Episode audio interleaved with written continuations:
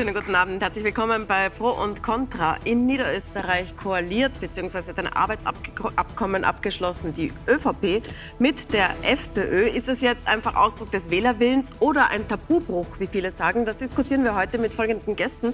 Ich begrüße herzlich äh, die frühere Gesundheitsministerin von der ÖVP damals, Andrea Kodolski. Sie haben für Furore gesorgt dieses Wochenende, weil Sie sind ausgetreten aus der ÖVP wegen dieses Abkommens. Ich begrüße Christiane Teschel-Hofmeister, Landesrätin für Bildung Bildung, Familie und Soziales von der ÖVP. Sie waren Landesrätin, Sie bleiben Landesrätin, Sie sind in dieser Koalition und werden Sie uns erklären in dieser Runde. Ich begrüße Dominik Vlasny, äh, auch bekannt als Marco Pogo, Chef der Bierpartei, Unternehmer, ehemaliger Kandidat bei der Bundespräsidentschaftswahl. Ähm, war auch Sprecher bei der Demo am Wochenende gegen diese Koalition. Ja. Ähm, ich begrüße von der FPÖ Andreas Rabel, Bürgermeister in Wels. Sie gelten auch auf sowas als wie eine Personalreserve für den Bund, falls es auf Bundesebene zu einer Koalition kommen sollte. Und äh, als Analysten in der Runde Gernot Bauer vom Profil. Im Publikum haben wir heute SchülerInnen des Ammerling-Gymnasiums in Wien. Herzlich willkommen. Und ich würde sagen, schauen wir uns zuerst einmal an, was ist da passiert in Niederösterreich.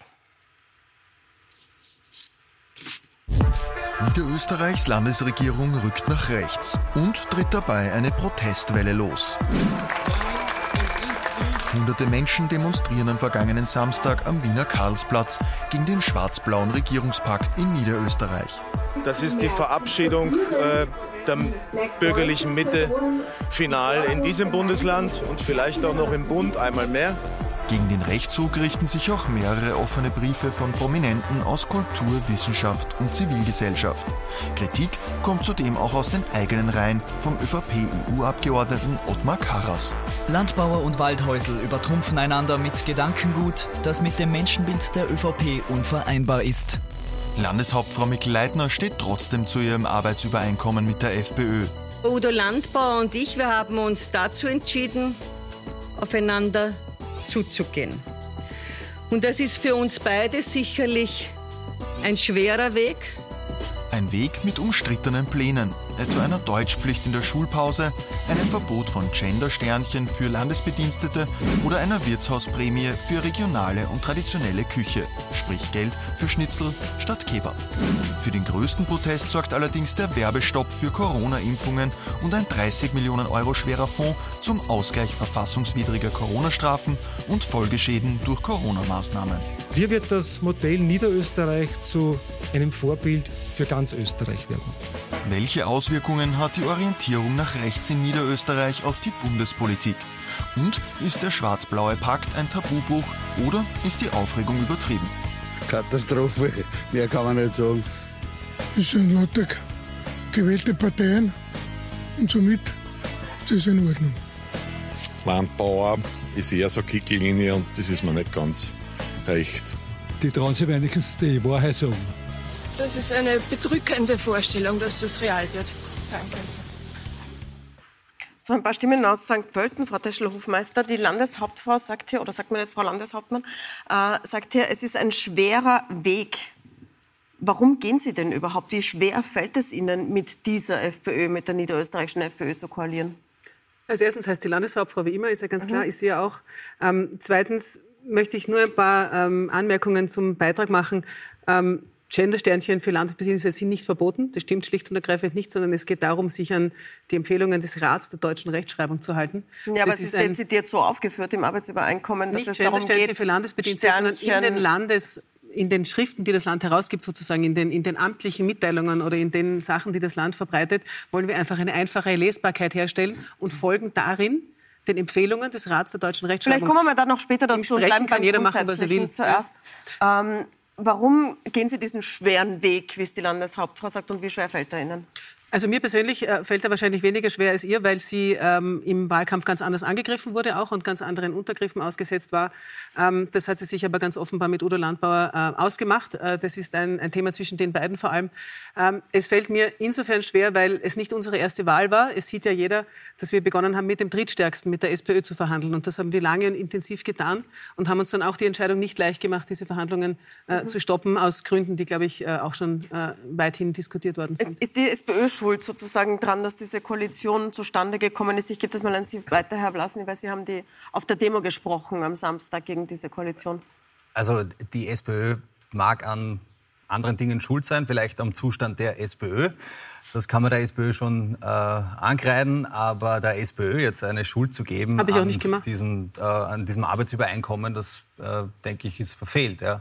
Also da ist es so wie in anderen Lebensbereichen auch, wenn man etwas macht und äh, man das Lob dafür einfährt, dann äh, war man es selber, aber wenn das, dann was schlecht läuft, dann waren es alle anderen. Also ich glaube, das war schon die ÖVP. Ja, die Frau Podolski, ich muss nur eins ja. sagen, wir hatten ein Arbeitsübereinkommen mit der FPÖ auch beim letzten Mal. Da hat es überhaupt keine Aufregung gegeben. Es ist kein neuer Zustand. Wir hatten das letzte Mal ein Übereinkommen mit der SPÖ und mit der FPÖ. Wir hätten diesmal auch gerne eins mit beiden gehabt. Mit der SPÖ hat es nicht funktioniert. Jetzt haben wir halt nur eins mit der FPÖ, aber an sich stehe ich verstehe die Aufregung nicht ganz. Eigentlich haben Sie vorher gesagt, Sie haben zuerst mit der SPÖ genau. verhandelt und wollten nur mit der eine Ab Nein, wir haben zuerst mit ihr verhandelt, weil das unsere Priorität Nummer eins war. Aber das hat nicht funktioniert und dann haben wir mit der zweiten Partei weitergehandelt. Frau Kodolski, alles normal also. Warum sind Sie dann ausgetreten aus der ÖVP wegen dieser Zusammenarbeit? Ähm, ich beobachte eigentlich seit fünf Jahren, äh, oder, oder fangen wir vielleicht so an, ich muss das jetzt einfach ein bisschen ausholen. Ich bin 1978, also ich wäre, heuer, ich bin, wäre dann heuer 45 Jahre Mitglied der Österreichischen Volkspartei. Ich bin 1978 unter den bunten Vögeln, unter einem Erhard Busseck, unter einem Heine Neisser, unter einem Jörg Maute, Leute, die ihr bald nicht mehr kennen werdet. Ich darf ihr sagen. Ähm, das war eine liberale, bunte, offene Partei, wo äh, Menschen auch am linken Rand dieser bürgerlich-konservativen Partei Platz hatten. Ich bin in einem Sozialberuf, äh, zu sagen, dass ich äh, nicht auch sozial denken darf, ist äh, bitte schön, entschuldige, nicht immer nur rot. In dem Moment, wo ich heute sage, äh, ich bin gegen irgendetwas, was die ÖVP sagt, kommt sofort die Reaktion, du bist der Rote. Nein, bin ich nicht, sondern ich habe immer gesagt, ich bin am eher sozialen, christlich-sozialen Rand der ÖVP gestanden und Aber Frau Kolossi, jetzt haben Sie 45 und, Jahre durchgehalten ja? in der ÖVP. Warum war das jetzt der Anlass auszutreten? Das kann ich sehr klar sagen, weil Waldhäuser Häusl und Landbauer für mich eine Grenze sind, die ich nicht mehr überschreiten kann. Da geht es nicht um eine Haider-FPÖ, da geht es nicht um eine, eine, eine Strache-FPÖ, äh, da geht es sehr wohl um zwei Personen auch, die konstant äh, die Grenzen überschreiten, die gerade nicht kriminell sind oder die gerade nicht verfassungsrechtlich ein Problem darstellen. Das ist die eine Geschichte. Es sind noch mehr übrigens. Es ist nicht ja, nur Waldhäuser und Landbau, es aber ist ein für Bors. Mich sind jetzt einmal, richtig, ein Bors, das habe ich völlig vergessen. Ich meine, da, da brauchen wir ja nur uns die Bilder anschauen den, mit dem Hitlergruß. Aber Faktum ist, und das sind keine Jugendsünden, äh, das glaube ich kann ich ganz gut Bors, äh, beurteilen. 16 Jahre alt. Ja, aber es sind keine also Jugendsünden. Keines wenn Jugendsünden ich, wenn ich, mit 16 Jahren, da, da, würde ich schon sagen, es gibt schon ein Jugendstrafgesetz und man kann schon sagen, ja, 16 Jahre ist, eine Jugendsünde. Eine also Einstellung, also eine Einstellung sagen, wo ich nicht glaube, wenn man ihm auch zuhört, dass das in, in einer anderen Geschichte ist. Übrigens möchte ich dazu sagen, dass er ja nicht in den Bundesrat gegangen ist, weil das also doch offensichtlich irgendwie eine Auswirkung hat. Aber Faktum ist, ähm, es gibt dann natürlich auch noch zwei persönliche Dinge oder, oder drei, vier persönliche Dinge. Äh, der Umgang des Herrn Waldhäusl auf der einen Seite mit jungen Menschen, denen er knallhart ins Gesicht sagt, wenn sie nicht da wären, wäre Wien besser. Also im Gegensatz zum Herrn Studio? hier in diesem Studio, im Gegensatz zum Herrn Waldhäusl bin ich Wienerin. Mhm. Äh, und nein, Wien wäre nicht besser. Das ist die eine Geschichte. Die zweite Geschichte ist etwas, man braucht sich eigentlich nur das gestrige Interview des Herrn Waldhäusl beim Niki Fellner anschauen. Äh, dann ist eigentlich alles gesagt, weil äh, die Frau Bundesministerin Edstadler, ja, ja, nein, ja. ich sage nur die Bundesministerin Edstadler, als äh, die hat noch nie was Gescheites von sich gegeben und die Waldviertler Bauern, bei denen könnte sie noch was lernen. Ähm, also sie ist verfassungsrechtlich wahrscheinlich sehr gut ausgebildet. Und das ich, ich gebe das nochmal an Sie weiter. Also Frau Kodolski hat jetzt aufgezählt, Udo Landbauer, der tatsächlich ja die Landeshauptfrau im äh, Wahlkampf auch ziemlich beleidigt hat. Waldhäusl, der hier in diesem Studio Schüler und Schülerinnen beleidigt hat und gesagt hat, ohne euch wäre Wien noch Wien, äh, der jetzt befördert wurde vom Landesrat zum zweiten Nationalratspräsidenten von der FPÖ. Warum ist das, warum koalieren Sie mit dieser Partei? Also Sie haben es gerade selber richtig gesagt, Waldhäusl wurde von der FPÖ dorthin Mhm. befördert, wo er ist. Äh, jeder sucht sich sein Personal aus. Auch bei uns kann niemand mitreden, wen die ÖVP für was auch immer nominiert in dieser Funktion. Ähm, und man muss auch dazu sagen, dass es nicht an unserem Arbeitsübereinkommen liegt, ob Landbauer und wer auch immer in der Regierung für die FPÖ sitzt. Die werden sowieso in der Regierung.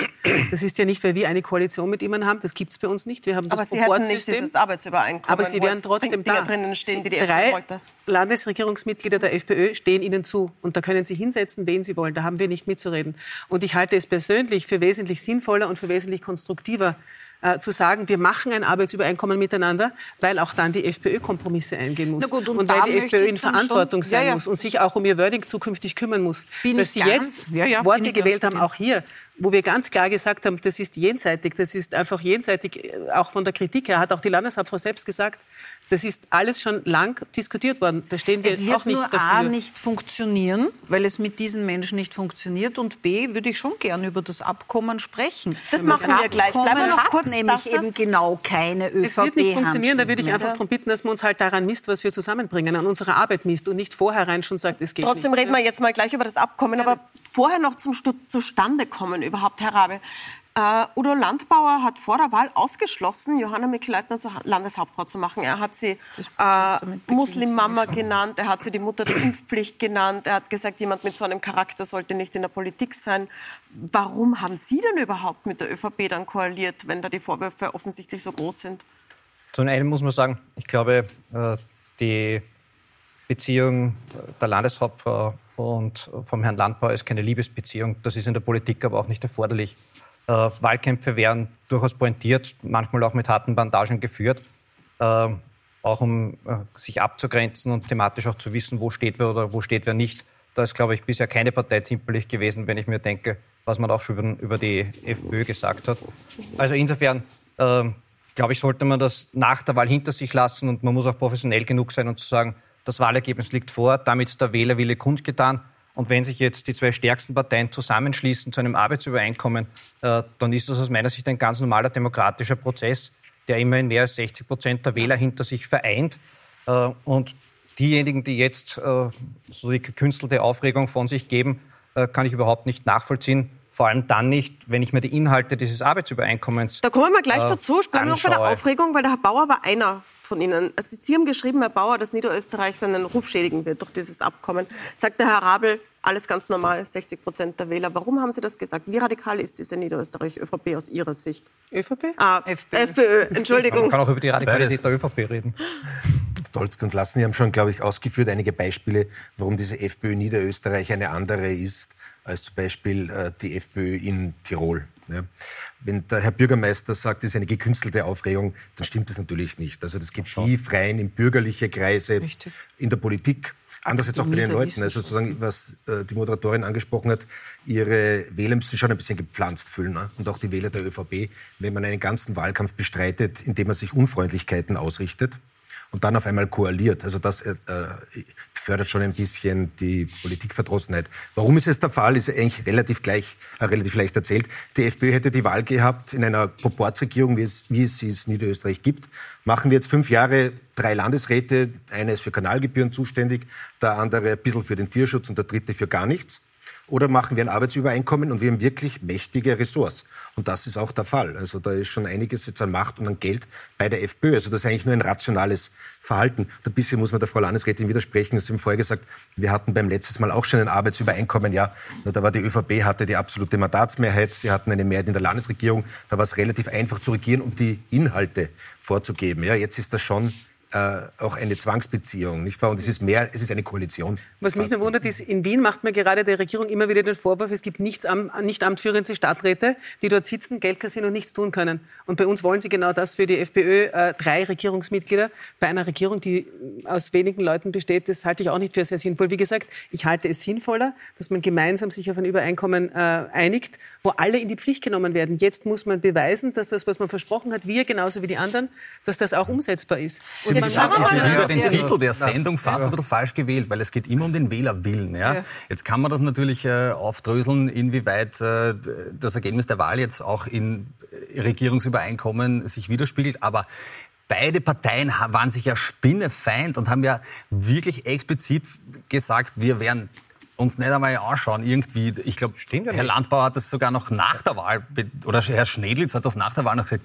Und jetzt, also ich würde nur gerne für Wie Sie unsere, richtig sagen, die Leute kommen sich wahrscheinlich für, auf für auch für unsere Zuhörerinnen und Zuhörer und vor allem für unsere Studierenden sagen, es stimmt natürlich nicht, dass das der Wählerwille ist. Der Wählerwille, und das kann ich jetzt selber als Wählerin sagen, wenn ich eine Partei wähle, dann heißt das nicht, dass ich den Koalitionspartner wähle. Deswegen haben wir ja auch äh, Koalitionsverhandlungen und deswegen, weil zwei Parteien, wo die erste und die zweite miteinander geht, heißt das noch lange nicht, dass das der Naja. Wählerwille ist. Es kann genauso der Wählerwille gibt sein. schon Gehen wir mal zum Arbeitsübereinkommen. Gehen wir mal in die Inhalte, Herr Rabe. Ähm, ich zeige Ihnen kurz eine Grafik mit den wichtigsten Punkten, mit den umstrittensten Punkten, die da drinnen sind. Da ist zum Beispiel die Corona-Politik, die steht gleich am Anfang, weil sie alphabetisch oder weil es am wichtigsten ist. Da gibt es einen Fonds von 30 Millionen zur Begleichung von Schäden der Corona-Politik. Damit sollen auch verfassungswidrige Strafen äh, zurückgezahlt werden. Und es gibt einen Werbestopp für die Impfung. Das wird besonders besprochen gerade. Es soll eine Deutschpflicht auf dem Schulhof kommen. Ähm, etwas, was die FPÖ auch in Oberösterreich schon lange wollte. Es soll Leitlinien geben gegen äh, Gender-Sternchen, Doppelpunkte, Unterstriche, also gegen die sprachliche Wiedergabe einer, von Geschlechtern jenseits von Mann und Frau. Äh, es soll eine Wirtshausprämie geben für das Angebot von regionalen Speisen. Asylwerbende sollen weniger Geld und mehr Sachleistungen bekommen. Und bei der Kinderbetreuung gibt es so zwei Seiten. Einerseits steht Wahlfreiheit, es soll unterstützt werden, wenn Frauen zu Hause bleiben. Andererseits Ausbau des Angebotes. Ähm, beginnen wir mal mit der Corona-Sache. Das war jetzt eine große Aufregung. Frau Podolski, Sie sind Medizinerin, Sie sind auch Mediziner. Wir haben zwei Ärzte in der Runde. Ähm, Sie haben gesagt, das ist nicht die Werte der ÖVP. Was meinen Sie, was diese Corona-Sache betrifft? Da? Also für mich, ich kann, ich bin keine Verfassungsrechtlerin, ich glaube aber allen Verfassungsrechtlern. Und es ist zum ersten Mal, dass eine Thematik von eigentlich allen Verfassungsrechtlern klar ausgedrückt Das ist falsch, Frau wird. Doktor. Es wird äh, von, von vielen, vielen Leuten, die sich mit den Gesetzen auskennen. Und so viel weiß ich auch, auch wenn ich nur Just studiert habe. Aber Faktum ist, äh, Verfassungsrechte gelten pro futuro, weil wenn wir sie zurücknehmen könnten, dann wäre das ein Problem. Äh, Aber was, was hier in passiert, was mich stört ist, und das habe ich im Umfeld meines Bekanntenkreises, der nicht klein ist, auch gehört, ist, ähm, es werden hier Menschen jetzt mehr oder weniger mh, auf ein Podium gehoben, die sich zu diesem Zeitpunkt an bestehende Gesetze nicht gehalten haben, während alle jene meine Freunde, die sich daran gehalten haben, die eine kranke Großmutter gehabt haben, äh, die in ein Pflegeheim gehen mussten, die gearbeitet haben, sich an Gesetzesstrukturen gehalten haben, die sagen jetzt, warum wird das eigentlich verändert? das Und es geht unrichtig. nicht, ich weiß jetzt schon was von Seiten Das der FPÖ, darf ich, unrichtig. darf ich trotzdem ausreden? Aber Frau weiß, Sie waren schon sehr lange am Wort. Ich hätte schon gerne eine Antwort. nur es ist nicht die. Oma auf der Parkbank, die ungerechtfertigterweise gestraft wird, sondern die Größe, die Dimension Mhm. liegt woanders. Aber ganz prinzipiell muss man sagen, es geht hier um Strafen, deren gesetzliche Grundlage vom Verfassungsgerichtshof aufgehoben wurde. Ja, aber nicht Und Futuro. es gibt sehr wohl Verfassungsrechtler, Professor Wimmer aus Innsbruck zum Beispiel, der sagt, natürlich ist es möglich, das zurückzuzahlen. Steht heute auch in der Presse, wird leicht unter den Tisch gefallen gelassen. Also ich glaube, auch ich Niederösterreich, damit ich das noch fertig ausführe, auch Niederösterreich hat 2020 schon Corona-Strafen zurückbezahlt. Bayern macht derzeit genau das Gleiche, Corona-Fonds, wo sie sagen, diejenigen, die ungerechtfertigt mit Corona-Strafen belegt wurden, auf Basis von verfassungswidrigen Gesetzen, können das zurückfordern. Und es ist ja auch zu eng gegriffen, den Corona-Fonds jetzt nur für Strafen heranzuziehen. Er soll für ganz viele weitere Sachen zur Verfügung stehen. Psychische Beeinträchtigungen, man kann sich helfen lassen und das wird bezahlt. Kinder erhalten Gutscheine, wenn sie keinen Lernerfolg haben, damit sie Nachhilfe nehmen können. Also das nur für die Strafen und auf dieses Thema zu reduzieren, ist schlichtweg falsch. Es Also, ist ich rechtlich wollte eigentlich auch das zweite Thema reinbringen, Ich muss ein paar. Dinge nur dazu sagen. Ich glaube, die Präambel und das, was wir über Corona dort hineingeschrieben haben, kenne ich wahrscheinlich von den Anwesenden am besten. Also zumindest habe ich es intensiv gelesen, weil ich es ja auch unterschrieben habe.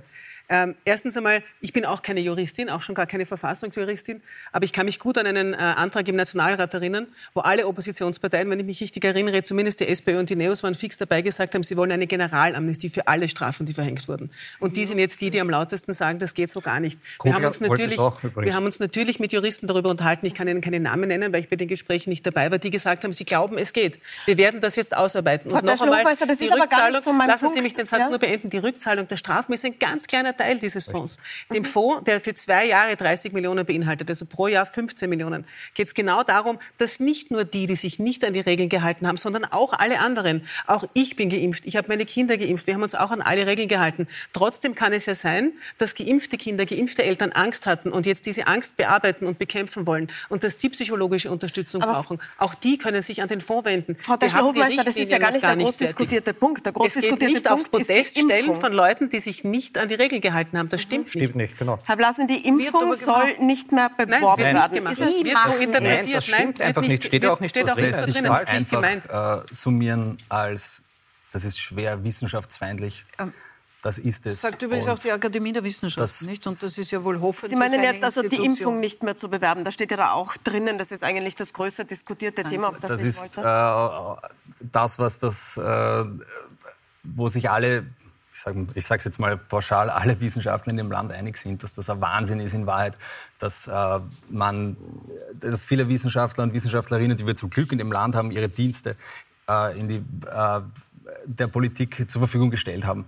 Und äh, wenn der Bundeskanzler sagt, wir waren expertenhörig, ja zum Glück sind wir expertenhörig, weil die Welt eine sehr komplexe geworden ist. Und wenn jemand, äh, ein Experte ist, sich tagtäglich mit Thematiken auseinandersetzt, dann muss ich dem glauben, ich repariere mein Auto auch nicht selbst. Ich bin auch Mechaniker hörig. Naja, aber es ja. gibt nicht immer nur eine Meinung, es gibt schon ein paar Meinungen. Diese- gerade im diese Impfung hat vielen Diskurs Menschen gibt es halt das viele Leben unterschiedliche. Meinungen. Im wissenschaftlichen Diskurs ja. wissen wir, Ja, glaube ich, hat aber man muss Menschen das Leben Man gerettet. kann schon noch eine Meinung haben zu einem Thema, oder? Natürlich, Gott? das Das geht schon noch. Ja. Es gibt, ja, es gibt ja zwei Gegenargumente. Offensichtlich auch Sie sind ja beide sehr, sehr eloquent, aber es gibt ja zwei Gegenargumente. Das eine ist, wenn das so wichtig ist, wie Sie sagen, Frau Landesrätin, äh, und so überhaupt nichts dagegen spricht, wieso hat das die ÖVP nicht längst Was versichert? das? Was meinen ja, das ist das ganze Paket jetzt unter Mhm. Punkt C, alle die Corona-Maßnahmen, äh, die Zahlungen an Leute, die, an die Kinder, die Sie äh, erwähnt haben, äh, die Ausgleichszahlungen für das erlittene Leid, das hätten Sie ja alles ja sozusagen jetzt Was ist denn das Signal, Herr Bauer, wenn jetzt da dezidiert drinnen steht, die Impfung wird nicht mehr beworben, nachdem die, gerade die ÖVP als Regierungspartei die Impfung ja als sehr, sehr stark beworben hat und voll Wir verbieten die Werbung ja auch nicht. Ich finde, die Werbung ist ein Auftrag, den der Bund hat, den er auch gut wahrgenommen hat. Ich weiß nicht, ob sich irgendjemand der anwesenden Herrschaften an? Werbung aus Niederösterreich erinnern kann. Warum schreiben Sie es dann rein? Wir sind nicht gegen Information. Wir informieren jederzeit über die Impfung, nicht nur über die Corona-Impfung, sondern über alle andere auch. Im Moment ist Werbung nicht notwendig. Und wenn Werbung notwendig ist, ist es aus unserer Sicht ein Auftrag des Ja, Bundes. Es sind natürlich Nein, sehr nein, viele nein, Stimmen nein, nein. von der ÖVP bei der FPÖ Also- gelandet und die versucht man jetzt Also irgendwie wieder Entschuldigung, zurückzuholen. nein, äh, also ich war immerhin Bundesministerin für Ja, Gesundheit und natürlich äh, ist Werbung ein Teil des Bundes. Es ist auch ganz, ganz wichtig, aus dem einfachen Grund, weil wenn nämlich Öff der öffentliche Bereich diese Werbung nicht macht, dann machen es Firmen und dann haben wir genau das Problem, warum wir eigentlich aus dem öffentlichen Bereich in diese äh, Werbestrukturen gegangen sind. Und natürlich sind wir von Seiten des Bundes auf die Länder angewiesen, dass sie hier mitmachen. Und wenn, und wenn, äh, Sie wollen mir jetzt gerade mein Geschäft als Bundesministerin erklären, Doktor, äh, Faktum aber ist, der Bund kann schon auch selber werben, wie wir wissen. Er hat, ja auch viel, er hat ja auch viel geworben. Also er ist nicht Darf angewiesen auf die trotzdem- Länder. Es Natürlich. gibt aber natürlich einen, einen, ein Abkommen mit den Ländern, äh, weil ja gerade im Impfbereich, wie Sie ja, weil Sie sich gesundheitsmäßig auskennen, äh, wissen, dass es ein Drittel, ein Drittel, ein Drittel gibt beim, bei den Impfplänen. Das heißt, es zahlt ein Drittel die Sozialversicherung, ein Drittel die Länder, ein Drittel der Bund. Daher hat man natürlich sich auch aufgeteilt, die Bewerbung, egal ob das Zecken war, Grippenimpfung und so weiter. Und wenn es nur der Bund ist, dann bräuchte man ja gar nicht hineinschreiben. Und ich darf bitte jetzt einen Satz sagen, weil das ist jetzt schon das zweite Thema, wo mir das auffällt. Es wird halt in diesem Arbeitsübereinkommen immer so geschrieben, dass nicht das hineinkommt, was es wirklich breit ist, sondern es wird immer genau das genommen, was die FPÖ sehr, sehr gern vor sich herträgt. Und das ist natürlich gegen die Impfung zu sein. Danke, Frau Godolski. Ähm, der Herr Boger hat zwischendrin gesagt, das möchte ich noch mal aufgreifen, Sie haben gesagt, das sind, sollen Stimmen von der FPÖ zurückgeholt werden damit. Ist das ein Plan? Wir dass sind, man wir sind Leute immer daran interessiert, möglichst viele Stimmen für die ÖVP zu gewinnen. Das ist natürlich kein Geheimnis, gilt wahrscheinlich für alle anderen Parteien auch so. Und das ist ein Arbeitsübereinkommen, das ist ein Kompromiss. Ja, der Punkt war der FPÖ wahrscheinlich wesentlich wichtiger als uns. Und das ist ein Kompromiss. Und was mich nun wirklich stört bei dem Arbeitsübereinkommen und der Debatte darüber ist, dass die Dinge, die uns besonders wichtig waren und die wir gegen den äh, expliziten Willen der FPÖ dort hineingeschrieben haben, überhaupt nicht diskutiert werden. Das Bekenntnis zur jüdischen Kultur, das Bekenntnis zur Gedenkkultur, viele andere Dinge, die wir Naja, wollten. Nicht und für die- kontrovers ist, Frau Landesrätin. aber aber wir haben uns in diesen aber Punkten Deutsch. eindeutig durchgesetzt. Also ich habe mit Ossi Deutsch äh, gestern telefoniert, der sagt, also ich habe gestern mit, mit, mit also ich habe gestern telefoniert und die jüdische Kultusgemeinde findet das ja nicht so. Also es steht drinnen, ich weiß nicht, ob, was Herr Nein, Deutsch nein, meint. Sie es steht finden, genau dass Sie wörtlich nicht so zufrieden drinnen. sind. Sie haben sich ganz klar ausgesprochen gegen äh, diesen Pakt und Sie haben sich ganz klar ausgesprochen, äh, dass Sie es, dass Sie es äh, kritisch finden. Aber also ich glaube, er nicht- hat sich ausgesprochen gegen die Zusammenarbeit und Kooperation, nicht gegen die Inhalte, äh, wie man jüdisches Weiß ich auch nicht, Leben ich will in jetzt Deutsch Niederösterreich fördert. Also aber- schon ein kleiner Unterschied.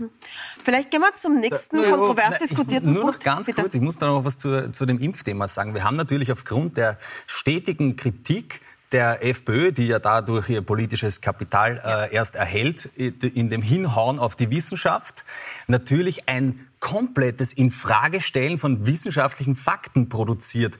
Stichwort Masernimpfung. Also es geht, es endet ja nicht bei Corona. Wir haben ja jetzt ein, wir haben ja Folgeprobleme, die dadurch entstehen.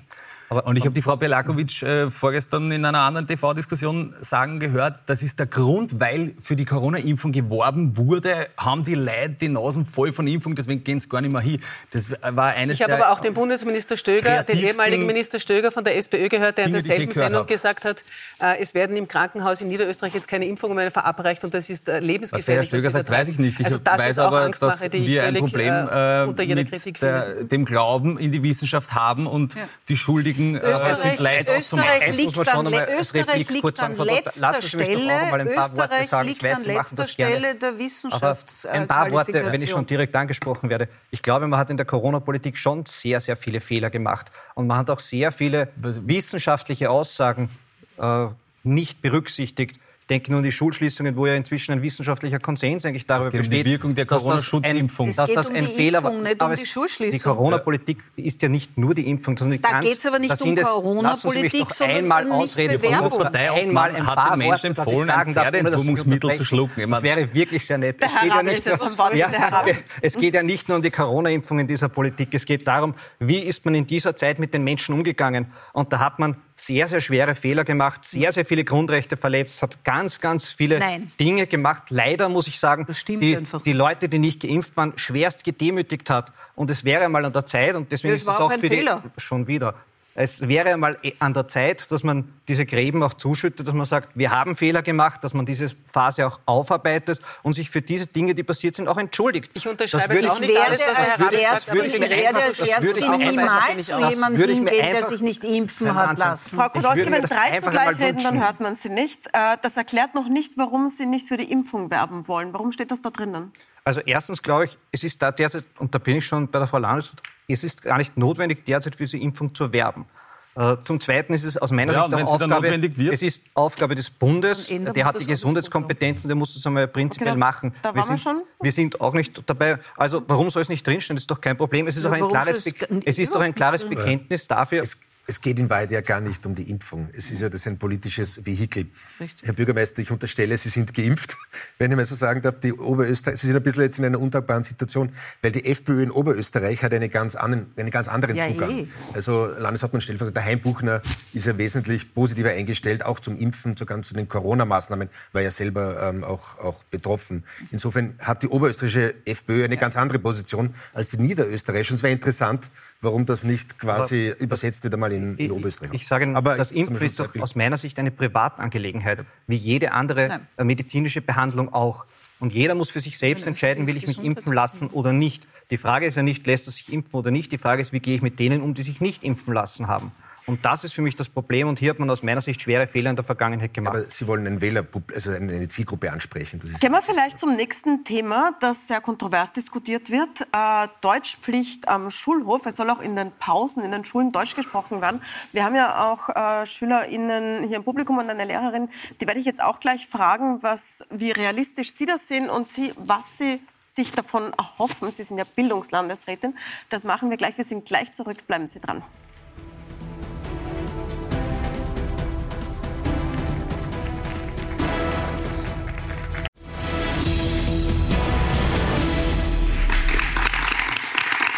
Willkommen zurück bei Pro und Contra. Wir diskutieren über Schwarz-Blau in Niederösterreich und einige kontroverse Punkte, die in diesem Arbeitsübereinkommen dieser beiden Parteien stehen. Ähm, die Bildungslandesrätin ist bei uns und im Bildungskapitel steht drinnen etwas, das sehr kontrovers diskutiert wird, nämlich, dass in Schulen Deutsch gesprochen werden soll und zwar auch in der Pause. Das sollen die Schulen in ihrer Hausordnung festlegen. Jetzt haben wir ja SchülerInnen ähm, hier, nicht aus Niederösterreich, sondern aus Wien, am Gymnasium. Ich frage jetzt mal Sie, die Lehrerin, Frau äh, Brettelecker. Ist das realistisch? Könnten Sie als Lehrerin, würden Sie das befürworten, dass man Deutsch spricht? Das steht drinnen auch das Ziel. Es soll äh, Verbesserung der Deutschkenntnisse und Verwendung der deutschen Sprache. Äh, ist es gut und ist es realistisch, dass das die Schulen auch durchsetzen? Also realistisch ist es absolut nicht. Also wie soll man das kontrollieren? Man kann nicht ständig den Schülern zuhören bei ihren Gesprächen. Die brauchen ihre Privatsphäre. Ähm, und auch finde ich es nicht sehr sinnvoll, denn eigentlich sind die Sprachen äh, die Zukunft unserer Kinder. Äh, für die berufliche Zukunft sind alle Sprachen wichtig und je mehr Sprachen man kann, ist es umso besser. Also und aus diesem Grund sollte man eigentlich die unterschiedlichen Muttersprachen mehr integrieren und fördern, als ähm, da zu verbieten. Äh, Frau Deschel-Hofmeister, warum haben Sie das in, das ist ja Ihr Bereich, Sie sind ja zuständig für Bildung, warum haben Sie das da reingeschrieben? Sie also, kennen ja die Argumente. Natürlich kenne ich ähm, es. Es gibt keine Deutschpflicht für den Schulhof. Das stimmt schlicht und ergreifend nicht. Sondern Nein, das geht ja drinnen, auch nicht, sondern steht drinnen, die Schulen sagen, Das geht ja auch nicht. Die Schulen sollen es autonom festlegen. Das heißt, was wir wollen, ist einfach eine Diskussion anlegen, dass man sagt, wir machen einen Vorschlag für eine eventuelle Hausordnung und das Schulforum muss darüber abstimmen. Der Schulgemeinschaftsausschuss muss sagen, wir wollen das oder wir wollen es nicht. Ja, aber die Frage ist ja, warum wollen Sie diesen Vorschlag machen? Weil warum haben Sie das reingeschrieben? Zum Teil von Seiten der Lehrerschaft auch die Beschwerde an uns gibt, dass dass wenn Sie Probleme in der Schule haben, da geht es teilweise um disziplinäre Maßnahmen, teilweise um Integrationsmaßnahmen, keine Handhabe haben. Sie sagen, Sie können, wir haben ja auch zum Beispiel drinnen die Mitwirkungspflicht der Eltern. Das haben wir ja auch nicht reingeschrieben, weil wir Eltern quälen wollen oder Lehrer belasten, sondern es geht um ganz viele Lehrerinnen und Lehrer, und ich habe wirklich mit vielen gesprochen, die gesagt haben, wenn es in Einzelfällen, in ganz wenigen Einzelfällen Probleme gibt, ich weiß nicht, der Schüler kommt wochenlang nicht, Sie rufen zu Hause an, es keiner, Sie kriegen keine Rückmeldung, dann sind wir dafür, dass man da auch irgendwie den Lehrern und den Schulen eine Handhabe in die Hand gibt. Aber Sie werden ja nicht für Einzelfälle das in ein Arbeitsübereinkommen für, ein, für eine Regierungsperiode Doch, weil wir wissen, dass wir es nicht verordnen können und wir wollen auch nicht, dass man die Gespräche belauscht, auch nicht, wie die Frau Zins heute gesagt hat, das dass man hinter gehen? jedem Bus stehen muss und die Leute beobachtet. Es geht darum, dass man es im Schulgemeinschaftsausschuss intensiv diskutiert und wenn man dort zur Übereinkunft kommt, wir bekennen uns dazu, dass wir vorwiegend im Schulhof und sonst wo Deutsch reden wollen, weil wir das für die Integration für wichtig und richtig erachten, soll die Schule es machen. Wenn sie es nicht will, macht sie es nicht. Herr ja, Sie sind aus Simmering, dass der Migrationsanteil unter SchülerInnen wahrscheinlich einiges höher als in den meisten niederösterreichischen Gemeinden. Das nein, nein, wir haben schon auch Nein, es, äh, es haben ja auch äh, die AHS-DirektorInnen äh, das als reinen Populismus abgetan. Es ist nicht die Aufgabe der Lehrer und Lehrerinnen in der Pause, den Schülern zuzulauschen, welche Sprache jetzt gesprochen wird. Es ist auch es entbehrt jeglicher äh, wissenschaftlicher Grundlage und es ist eigentlich völlig unnötig, dass wir über das diskutieren. Ich finde das ganz schlimm. Naja, Herr Rabes, Sie versuchen es ja auch immer wieder. In, in, in Oberösterreich, wo Sie herkommen, ja. ist das immer wieder versucht worden, das wirklich zu verordnen. Das geht nicht, wegen des Rechtes Machen auf Privat. Deswegen ist das in Niederösterreich Aber warum drinnen. Warum wollen? Sie das? Also zum Ersten muss man sagen, Oder es gibt schon, was geht es an? Äh, es gibt schon wissenschaftliche Erkenntnisse, die das begrüßen. Es hat Nein. der Oberösterreichische Landesschulrat gesagt, wir wollen das, es hat der Steiermarkische Landesschulrat das gesagt. Sind die wissenschaftlichen Erkenntnisse. Nein, nein, lass uns nicht nochmal ausreden. Ich möchte eh gerade erläutern und darlegen. Gesagt, wir wollen das. Ähm, und die Argumentation war im Wesentlichen immer gleich, nämlich, dass man so oft wie möglich die deutsche Sprache in der Kommunikation verwenden sollte, weil eine neue OECD-Studie auch gesagt hat, äh, dass die muttersprachlichen Kenntnisse, äh, gerade was das Deutsch betrifft, eher immer schlechter werden. Ähm, und die Muttersprache auch immer häufiger Also Sie reden von Kindern mit deutscher Muttersprache? Nein, ich rede von Kindern mit nicht deutscher Muttersprache und die Sprachkenntnisse von Kindern mit nicht deutscher Muttersprache, was das Deutsch betrifft, werden immer schlechter. Auch in der zweiten Generation sprechen die nicht besser Deutsch, sondern schlechter Deutsch. Darf ich da- Und das ist genau der Grund, warum man jetzt sagt, es wäre sinnvoll, dass möglichst viel Deutsch gesprochen wird, nicht nur zu Hause, sondern auch in der Schule und auch in der Pause. Das ist einmal der erste Herr Rabel, die abgeschlossene Frau Punkt. Die explodiert Ja, ich weiß es, aber das lassen Sie es ruhig explodieren. Lassen Sie es einmal explodieren. Ich möchte nur kurz äh, einen, einen, Punkt, mal sagen. einen Punkt weiter äh, Es ist ausführen. fachlich falsch, was Sie sagen. Das Äh, muss jetzt gesagt nein, werden. das Es ist- ist fachlich falsch. Ich habe es die wird Untersuchungen genau, da, Frau Es Dr. wird genau äh, gesagt, es- wenn Kinder ihre Muttersprache nicht beherrschen, dann erlernen sie auch eine neue Sprache nicht. Das ist ganz klar festgelegt. Das Dr. wurde das ist auch von oldschool. der Es tut mir leid, das Nein, ist wir sind ja auch nicht es gegen Integration. ganz Wir haben neue schon im Untersuchungen, die Kindergarten ganz anderes sagen. Mitarbeiterinnen, Man um den das Kindern gar zu nicht helfen, ihre. Muttersprache zu erlernen. Wir unterstützen sie ja auch beim Erlernen ihrer Muttersprache. Nichtsdestotrotz sind wir dafür, wenn eine Schule es will, dass man sich der deutschen Sprache man dort muss es aber möglichst dann doch bedient. nicht in ein Übereinkommen, was dann das solche Zweite- Das ist der Wunsch der FPÖ gewesen. Was man ja, sagen muss, Zugang, ja, als. Populismus Das geeinigt Zweite, haben. Danke, Christian. Die freiwillige Hausordnung Ja. ist der Zugang, den wir gefunden haben. Natürlich dazu. ist es auch rechtlich Danke. möglich, das Aber zu machen. Ist, Also, das, ist das nicht ein bisschen... Wie wollen Sie das rechtlich Also durchsetzen? Sie sagen, es war der Wunsch der FPÖ. Es sind zwei Parteien, die sich auf einen? Kompromiss Es einigen. Das hat funktioniert. Ich habe auch gesagt, deswegen das ärgert es mich ja, dass die Punkte, die wir das durchgesetzt durchzusetzen. haben, wenn Sie weniger vorkommen. sprechen, dann geht's nicht. Äh, ich nehme jetzt mal äh, zwei, drei SchülerInnen dran, die, glaube ich, zu diesem Thema sich gemeldet haben und dann sind Sie wieder dran, Herr Rabel. Bitte sehr. Ähm, ich würde nur gern wissen, wenn wir sowieso so viel Deutsch reden sollen, warum wir dann überhaupt noch Fremdsprache in der Schule lernen sollen. Äh, danke, ich, ich nehme gleich noch eine Stimme dran. Ich glaube, Sie haben sich auch gemeldet. Ähm, Frau Teschel, ähm, Hofmeister, ich wollte fragen, warum, warum's, äh, wie stellen Sie sich vor eigentlich, wie, äh, ob, wie Migrantinnen ähm, in, von zum Beispiel jetzt aus der Ukraine Deutsch sprechen können in den Pausen, weil sie, sie sind gerade nach Österreich gekommen und können ja kein Deutsch sprechen. Danke sehr. Noch werden wir gleich die Antwort hören. Ich glaube, eine Stimme gibt es zu diesem Thema noch, bitte. Ähm, ja, ich wollte noch fragen, ob man da zwischen den Fremdsprachen unterscheidet, also zum Beispiel so Jugendwörter und Anglizismen, ob die dann auch ähm, erlaubt sind in dem neuen Beschluss oder ob nur so zum Beispiel Arabisch oder andere äh, Fremdsprachen quasi kritisch gesehen werden in dem Beschluss. Danke, sehr gute Fragen, Herr Rabel. Ich gebe das mal an Sie. Also- um welche Sprachen geht es Ihnen da? Wollen Sie auch Anglizismen verbieten? Also ich glaube schon, dass wir einen klaren Begriff davon haben, was es heißt, Deutsch zu sprechen. Und Anglizismen sind jetzt für mich noch keine Fremdsprache, sondern einfach äh, das Hineinholen von englischsprachigen Wörtern in den deutschen Sprachschatz. Äh, Ich glaube, das kann also ein Lehrer schon ganz gut beurteilen. Es geht ja auch gar nicht darum, dass man jetzt bestraft. Das ist ja in der Schule ohnehin nicht erlaubt. Äh, Es geht darum, Regeln aufzustellen, äh, damit man einmal eine Leitschiene hat, äh, einen Weg, wo man sagt, aha, daran misst man das. Äh, Wir haben ja viele Regeln in der Schule, äh, die nicht unmittelbar bestraft werden können und auch nicht sollen. Trotzdem werden diese Regeln einmal aufgestellt und eine Das Hausordnung. heißt, Sie, Sie erwarten sich gar nicht, dass es glaube, eingehalten wird. Sie erwarten Nein, sich ich gar erwarte nicht, mir schon, dass es eingehalten wird. Und ich erwarte mir auch, dass es eingemahnt wird. Aber ich erwarte mir nicht, dass es bestraft wird im klassischen Mhm. Sinn, weil das ist auch in unserer äh, Ordnung ja gar nicht möglich. Ich wurde aber ganz konkret gefragt äh, wegen der ukrainischen geflüchteten Kinder und ich bin, muss ich sagen, wirklich stolz darauf, dass wir in Niederösterreich da extrem viel getan haben. Wir haben extrem viel äh, ukrainische Eltern angesprochen. Wir haben sie gefragt, was ihre Ausbildung ist, ob sie mithelfen können in den Schulen und haben ganz viele angestellt, die geholfen haben, dass sich gerade diese Kinder, die traumatische Erlebnisse hinter sich haben, in unseren Schulen wohlfühlen. Und das hat wirklich in vielen Fällen wunderbar funktioniert. Und Wobei die Frage war, warum nicht. sollen die in der Pause nicht können miteinander nicht Ukrainisch Die können in der? Pause miteinander Für die sprechen, wenn die Schule sich auf diese gelten. Hausordnung nicht einigt. Natürlich können die das machen. Deswegen sagen wir, es ist in der Verantwortung der Schule zu sagen, wenn wir viele geflüchtete ukrainische Kinder zum Beispiel haben, dann wollen wir das dort nicht, weil es sonst nicht funktioniert. Deswegen ist es Schulautonomie. Man hat ein bisschen den Eindruck, Sie haben es reingeschrieben, weil die FPÖ es wollte, aber Sie meinen es nicht Nein. so richtig ernst, dass es überall durchgesetzt Nein, werden also eins ist doch klar, selbst wenn es vereinbart wird, können sie es nicht, unter Anführungszeichen, weil wenn er noch nicht Deutsch spricht, kann er nicht am Schulhof Deutsch sprechen äh, in der Pause. Das Herr wird ja per se schon nicht gehen.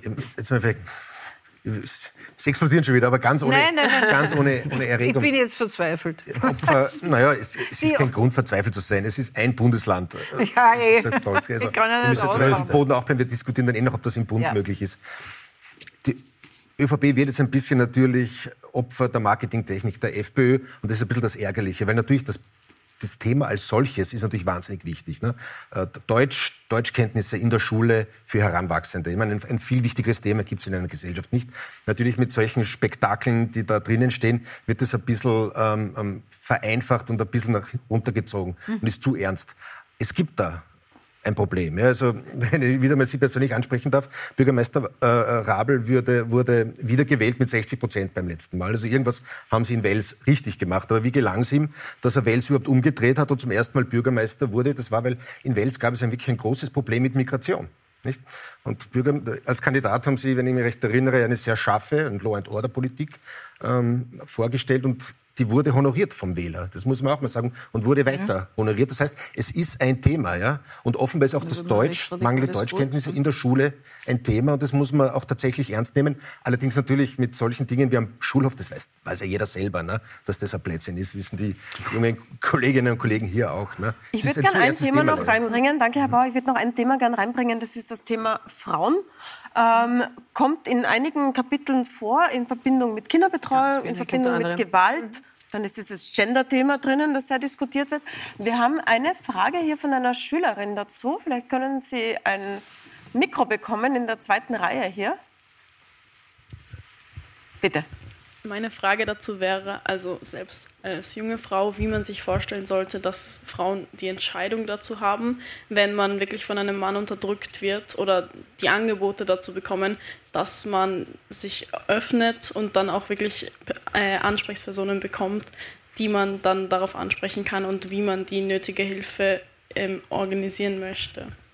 Herzlichen Dank. Das gebe ich direkt an Sie weiter. Sie ich habe ehrlich gesagt nicht ganz Frauen. die Frage verstanden. Sie meinen, wenn Sie von Gewalt bedroht sind oder wenn Sie aus einer. Ich habe die Frage nicht ganz verstanden. Ja, es ging ja auch um äh, häusliche Gewalt. Ja. Und das war halt eben meine Frage, weil meistens werden die Frauen ja unterdrückt und ja. dann eben gezwungen, nichts zu sagen. Und wie möchte man dazu Frauen bringen, genau. sich zu öffnen? Also Danke für die Frage. Gerade bei, bei, Gewalt gegen Frauen, beim Kampf gegen Gewalt gegen Frauen und Mädchen finde ich, dass wir in den letzten fünf Jahren unter anderem gemeinsam mit meiner Kollegin Königsberger-Ludwig von der FPÖ tatsächlich viel weitergebracht haben. Erstens haben wir ein wirklich intensives Netzwerk an Frauen- und Mädchenberatungsstellen. Wir haben intensiv mit den Frauenhäusern zusammengearbeitet.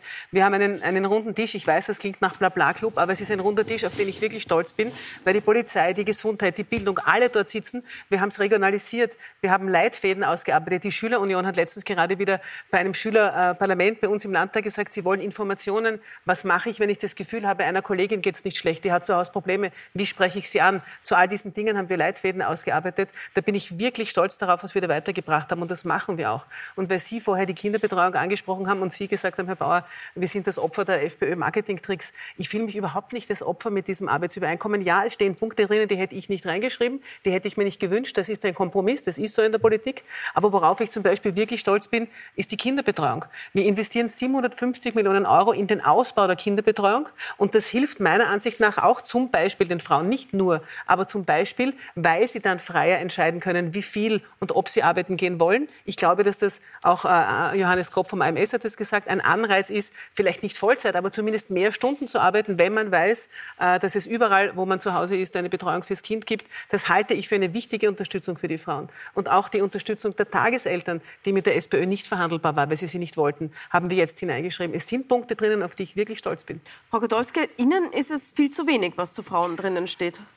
Für mich ist das Frauenbild äh, nicht so, kommt nicht so heraus, wie ich mir das wünschen würde, weil wir können natürlich, und ich weiß es, weil ich habe 2007 als Familienministerin diese Wahlthematik überhaupt begonnen und habe gesagt, es geht nicht darum, als Politiker zu sagen, wie jemand sein Leben lebt, sondern es geht darum, als Politiker die verschiedenen Varianten zu unterstützen. Genau. Aber, aber sehr, sehr stark ist da jetzt wieder in diesem Programm drinnen, das, was ich gut kenne aus der FPÖ, nämlich dass man schon wahnsinnig gern hat, dass die Frau bei den Kindern daheim am Herd ist und dass man das auch speziell fördert. Jetzt ist das auch eine Form der Wahl, aber wir haben damals gesagt, und das vermisse ich völlig, dass man diesen Frauen, die zu Hause bleiben wollen, sehr, sehr klar sagen muss, und das in der jetzigen Pensionsdebatte passt das perfekt hinein, dass diese Situation dazu führen wird, dass sie letztendlich äh, in späteren Jahren, die sie zu diesem Zeitpunkt noch nicht absehen,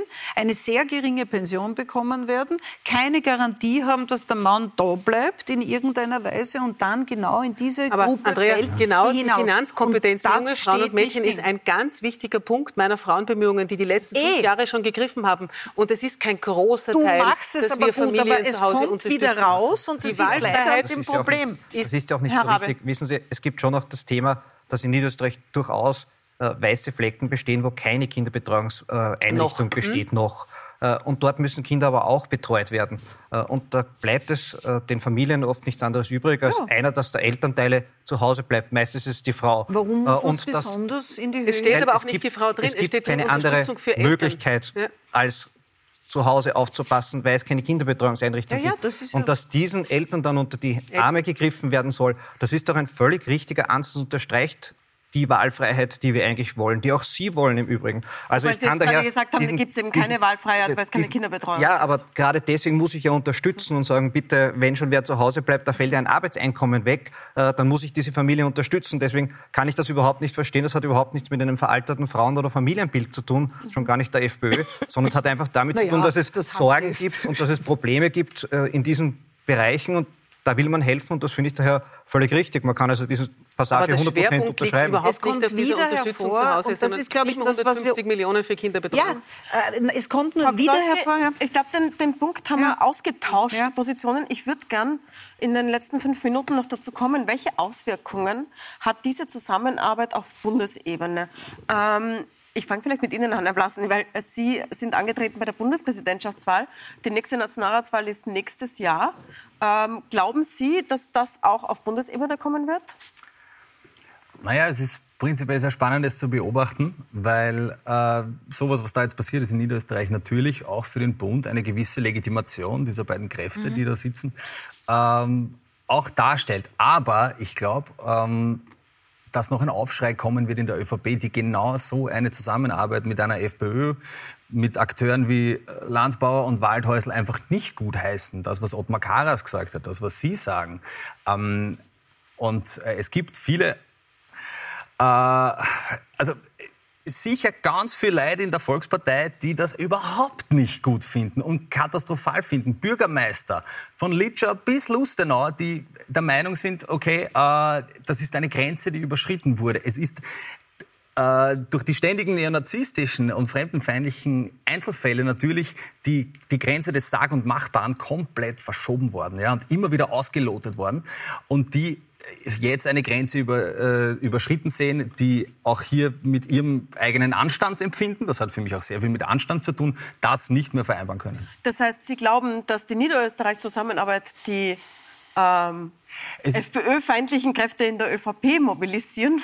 Na, vielleicht kommt es zu, einer, zu, zu einem Prozess in der Volkspartei, die sagt, okay, wir, für, für den Machterhalt sind wir nicht bereit, all Herr Blanski, unsere... das ist kein Machterhalt. Wir haben die Mehrheit der Stimmen. Wir haben 40 Prozent der Stimmen hinter uns vereint in der ÖVP. Es hinterfragt niemand, warum Michael Ludwig in Wien mit 41 Prozent logischerweise die Nummer eins in der Stadt ist und mit anderen Koalitionsverhandlungen führt. Warum ist das bei uns Machterhalt, wenn wir die eindeutig stimmenstärkste Partei geblieben sind?